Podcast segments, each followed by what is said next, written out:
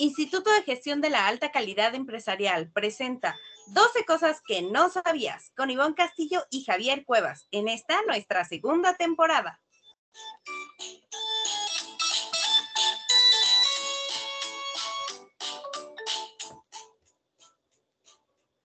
Hola, hola, ¿cómo están? Bienvenidos a otro podcast. Estamos muy contentos de estar con ustedes y de saludar el día de hoy a Javier Cuevas. ¿Cómo te encuentras, Javier? Hola Ivonne, muy bien, muy contento de estar aquí en esta nueva emisión del podcast 12 cosas que no sabías. ¿Cómo estás tú?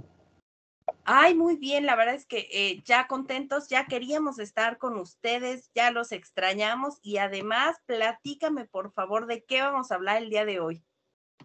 Bueno, hoy es un tema muy interesante y hoy vamos a hablar sobre la higiene del sueño. Sí, fíjate que es un tema muy interesante porque creo que algunos hemos escuchado algo del sueño, pero tal vez no conocíamos justo esta parte de higiene del sueño, qué es eso, cuáles son esos hábitos, o, o asociamos que nada más es para personas, ¿no? Para niños pequeños o personas que tienen ciertos problemas. Y bueno, pues con la investigación que hacemos semana a semana para los podcasts de ustedes, pues nos dimos cuenta que no, que realmente es un tema que todos deberíamos de conocer. Entonces, pues déjame les platico el punto número uno. Fíjate que justo todas aquellas medidas encaminadas a conseguir un sueño de calidad y que nos permite el adecuado descanso van a recibir el nombre de higiene de sueño.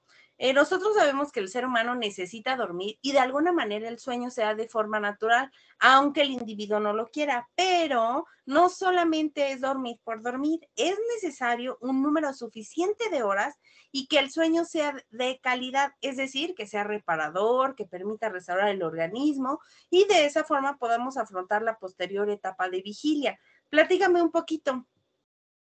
Bueno, también tenemos lo que es el insomnio, es uno de los trastornos más habituales durante el sueño, que es la incapacidad para iniciar o mantener el sueño y este repercute en gran manera en la posterior vigilia de la persona y puede ser causa de múltiples trastornos que afectan la calidad de vida e incluso de accidentes. La clasificación internacional de los trastornos del sueño distingue dos grupos que pueden alterar el correcto descanso y puede beneficiarse de un adecuado higiene del sueño. Por un lado están aquellos cuyo factor desencadenante se encuentra en el trastorno del paciente, como por ejemplo viajes con cambios en horarios grandes, variaciones estacionales, entornos ruidosos o en otras ocasiones es el propio paciente quien ya sea por unos hábitos inadecuados como consumo de café u otras sustancias o por patología de base no consigue conciliar o mantener el sueño. Para establecer el origen del problema es necesario realizar una correcta valoración. Es muy importante esto que nos mencionas porque hay especialistas como tal y hay clínicas del sueño donde no solamente vamos a ir cuando tengamos un problema severo, sino cuando este sueño, como bien decíamos, pues no está siendo reparador. No sé si les ha pasado a, ustedes, tal vez como a nosotros, eh, comentando un poco fuera del aire y decimos, bueno, ¿cuántas veces no hemos dormido y despiertas y dices, no puede ser, ya es de día, siento que no dormí nada, siento que no descansé y entonces Dentro de la higiene del sueño nos están diciendo que hay cuatro factores importantes que nosotros tendríamos que conocer.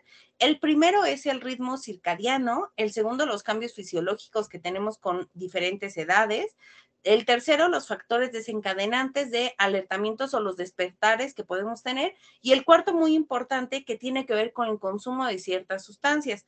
Es importante que nosotros podamos reconocer la eficacia y seguir estas pautas durante un mínimo de cuatro a seis semanas. Es decir, para ver resultados tendríamos que estar siguiendo todos estos consejos que les vamos a ir dando, mínimo mes y medio, para que nosotros podamos empezar a establecer como tal rutinas de sueño. Platícame entonces un poquito de estos puntos. Eh, ¿Qué es eso del ritmo circadiano? Sí, es el primer factor y es el sueño que se produce de forma natural a lo largo del día con un ciclo de aproximadamente 24 horas. Es decir, que lo habitual es que durante la tarde-noche notemos somnolencia y por la mañana seamos incapaces de continuar con el sueño, tras un periodo de 8 horas aproximadamente. Este periodo de sueño coincide con la oscuridad ya que la luz es un factor que influye en que no sintamos sueño. En realidad, la natural tendencia al sueño tiene dos picos durante las 24 horas. Todo hemos sentido hacia el mediodía somnolencia. Esto es un fenómeno fisiológico. Una vez transcurridas unas 8 horas del episodio del sueño nocturno, se puede sentir somnolencia. Es lo que denominamos habitualmente siesta.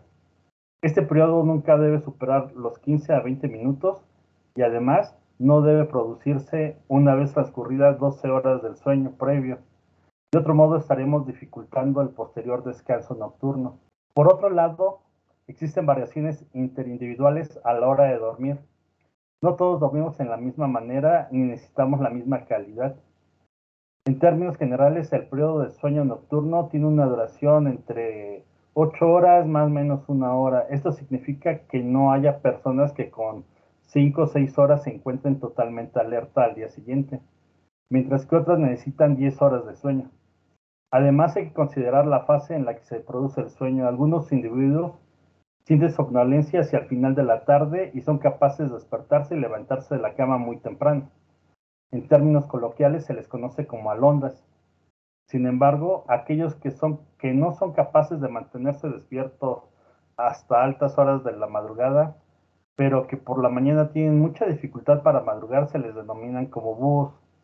También será necesario considerar las variaciones estacionales. A la hora de dormir influye, como ya se ha mencionado, la luz ambiental. Por lo tanto, el sueño se verá alterado en mayor o menor medida con los cambios estacionales. Fíjate que otro de los factores importantes tiene que ver con la edad. La edad es ese factor a tener en cuenta a la hora de que nosotros podemos realizar una adecuada valoración de higiene del sueño. Durante la infancia, los periodos, de sueño son mucho más prolongados. Por ejemplo, los lactantes, ¿no? Niños de 0 a 6 meses, mantienen periodos de sueño diurnos de forma intermitente durante todo el día. Esta situación va variando a medida que el niño crece hasta llegar más o menos a los 25 años, momento en el que se suele perder la capacidad de iniciar el sueño en cualquier momento del día. Además, en términos generales, hacia los 40 años comienza una etapa en la que es más habitual que se produzcan alertamientos durante el sueño y en consecuencia sea fragmentado y poco reparador. En el punto 6 tenemos los factores que pueden provocar alertamiento.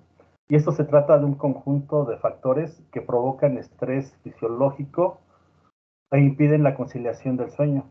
Estos factores, estos factores van desde preocupaciones como exámenes, problemas de salud, conflictos familiares, hasta situaciones laborales o de otro tipo, de las que no es posible desconectarse. Sin embargo, en ocasiones esos factores son elementos del entorno que generan esta situación de estrés. Por ejemplo, el caso del paciente que al mirar de forma insistente el reloj, piensa en el tiempo que le queda para tener que levantarse. Con frecuencia estos pacientes se benefician de la realización de un ritual antes de acostarse. Este puede consistir en elaborar una lista con las preocupaciones que le impiden dormir, anotando al lado las posibles soluciones. Otras veces será beneficiosa las técnicas de relajación previa al sueño. Sin embargo, hay pacientes que necesitan llevar a cabo su propio ritual como comprobar que todo esté en su sitio, que las ventanas y las puertas estén cerradas, que la estufa, las vías de la estufa también estén cerradas, etcétera. Que la preocupación laboral no te quite el sueño. Estudia con nosotros la licenciatura en enfermería. Iniciamos el sábado 13 de agosto de 8 de la mañana a 1 de la tarde. Recuerda que nuestras clases son presencial a distancia por videoconferencia de Google Meet. Inscripciones y recepción de documentos abiertos y recuerda que la titulación es automática y sin tesis. Pide informes al 5544 50 52 85 o al 5514 73 31 96. Y recuerda, yo soy Igasem. Fíjate que una de las sustancias importantes que de alguna manera tal vez es conocida por provocar problemas del sueño es la cafeína. La cafeína provoca un aumento en el tiempo necesario para iniciar el sueño, pero además es la causa de un incremento en el número de despertares, es decir, que el sueño sea más superficial. También suele influir en que los episodios de sueño sean más breves. Se trata de un efecto dosis dependiente. Se estima que una taza de café normal tiene entre 100 y 200 miligramos de cafeína, mientras que el té o las bebidas de cola se encuentran entre 50 y 75 miligramos. Por regla general, el sueño se afecta en cualquier persona si se superan los 500 miligramos al día.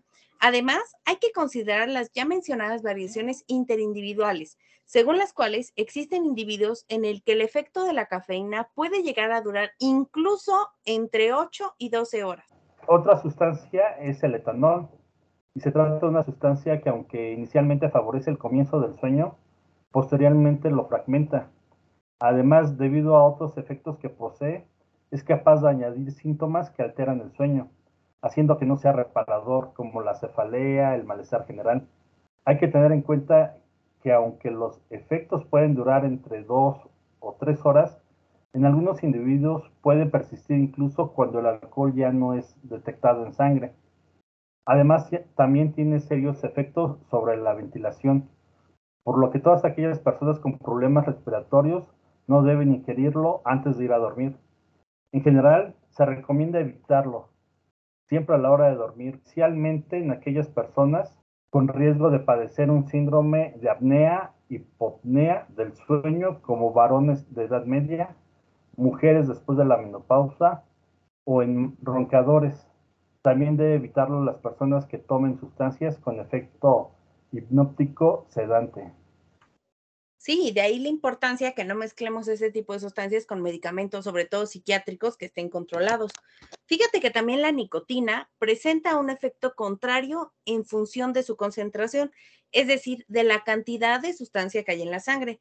Cuando es poca, muestra efectos sedantes y relajantes, pero cuando es alta, tiene un efecto euforizante que impide el sueño y favorece su fragmentación. Siempre hay que evitar fumar y sobre todo a la hora de irse a dormir. Además, no hay que olvidar que con frecuencia el consumo de nicotina se asocia a la ingesta de alcohol o cafeína, por lo que los efectos se suman. Aunque siempre hay que tratar a cada persona de forma individual, hay una serie de normas que se pueden considerar como reglas generales. Esta serie de medidas se van a añadir a otro tipo de tratamientos. En el caso de insomnio, pues terapias cognitivo-conductuales o solo es ser necesario, pues ciertos fármacos hipnóticos sedantes, pero siempre que sea de forma transitoria. Es por ello que queremos darles algunas pautas generales de cuáles son las medidas de higiene y de sueño. Pláticame algunas, por favor, Javier. Claro, estas pautas de higiene del sueño es no tomar sustancias excitantes como el café, el té, el alcohol, tabaco, especialmente durante la tarde o al final del día. Tomar una cena ligera y esperar una o dos horas para acostarse. No irse a la cama con sensación de hambre. Se puede tomar un vaso de leche caliente sin chocolate o una infusión pero sin teína para favorecer la relajación antes de ir a dormir realizar ejercicio físico, pero evitar hacerlo a última hora del día, ya que activa el organismo. Evitar siestas prolongadas, no más de 20 o 30 minutos y nunca por la tarde o noche. Fíjate que en el punto 11, otras medidas que podemos tomar en cuenta es que si estamos tomando medicación, hay que tener en cuenta que algunos medicamentos pueden producir insomnio. También es importante mantener horarios de sueño regulares, tratarse de acostar y levantar siempre a la misma hora. Si no se consigue conciliar el sueño en unos 15 minutos, eh, en unos 15 minutos aproximadamente, salir de la cama, relajarse, y volver a la cama cuando aparezca el sueño, porque lo peor que podemos hacer es tratar de dormir justo el efecto que nos decías, estamos acostados, me muevo de un lado, me muevo del otro, estoy viendo el reloj, ya agarré el teléfono, entonces si en 15 minutos que me fui a la cama no puedo conciliarlo, pues mejor me levanto y busco la manera de conciliar el sueño. Hay que evitar la exposición a luz brillante a la última hora de la tarde y por la noche si existe, sobre todo problemas para conciliar el sueño. Y eso incluye el celular, que creo que es uno de los peores hábitos que podemos tener antes de dormir, porque la luz del celular, lejos de que nos favorezca el sueño, pues nos está lastimando y a veces el contenido, lejos de que nos, nos aburra, pues nos estimula y entonces estamos viendo y ya me dio risa y ya vi el mensaje y ya vi el chisme y entonces no está ayudando a que este sueño se favorezca. ¿Qué otras alternativas podríamos hacer? Bueno, también eh, podemos hacer no realizar en la cama tareas que impliquen actividad mental, como leer, ver televisión, usar laptop, ver el celular, como bien comentas. Es imprescindible mantener un ambiente adecuado que favorezca y ayude a mantener el sueño. Se debe procurar tener en temperatura adecuada, evitar ruidos, usar colores relajantes, tener una cama confortable, etcétera. Evitar los ambientes no familiares o no habituales a la hora de dormir. Y si es necesario, se puede realizar un ritual antes de acostarse que incluya conductas relajantes como escuchar música tranquila, lavarse los dientes, una ducha templada, etcétera.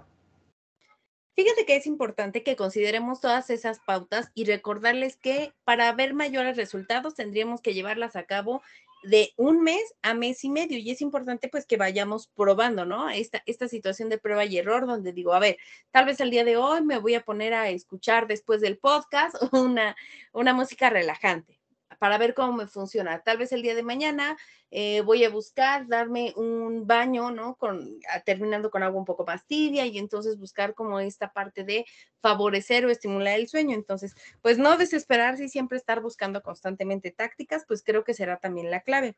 Déjenme recordarles que IGASEM va a estar presente en la Medical Expo este 25, 26 y 27 de octubre en el World Trade Center. Daremos un ciclo de conferencias de administración de hospitales dirigidas a médicos y enfermeras. No faltes, las puertas se abren a las 10 de la mañana y se cierran a las 7 de la noche. Pide informes al 5544 50 52 85 y recuerda que la plataforma ya está habilitada para hacer tu registro ahora. Y yo soy Igasem. Sí, es muy importante que los que quieran asistir a la Expo Medical se registren ya de una vez para que tengan un buen lugar, aparte en sus lugares. El enlace también se encuentra en nuestras redes sociales. Y si aún no son Igafans, los invito para que nos sigan en las redes sociales. Sobre todo nos visiten en nuestra página web que es igasem.com. Ahí tienen los enlaces a todas nuestras redes sociales, tanto a YouTube, a TikTok, a Facebook, a Instagram y también a Spotify para que escuchen este podcast. Sí, recordarles que como todos los jueves tenemos conferencias gratuitas, también se pueden inscribir a través de nuestras redes sociales y unirse a nuestros grupos de WhatsApp para que puedan ver el enlace en vivo o bien, si no se los permite por sus tiempos, pueden vernos en las repeticiones que se encuentran directamente en nuestro canal de YouTube. Así es, Ivonne. Eh, no queda más que agradecer a todos nuestros fans que nos escuchan cada semana en estos episodios de 12 cosas que no sabían. Agradecerte también a ti por esta participación y estamos en contacto. Claro que sí, platíquenos por favor, fans, después de escuchar este podcast, cómo han sido sus semanas de sueños, si ya consiguieron tener sueños más reparadores y recuerden que estamos abiertos a cualquier tema que ustedes quieran escuchar. Contáctenos en redes sociales. Muchas gracias por acompañarnos el día de hoy, Javier, y nosotros seguimos en contacto aquí en IGASEM. Muchas gracias. También quiero agradecer a Pili Rodríguez que nos proporcionó este material para hacer el podcast del día de hoy.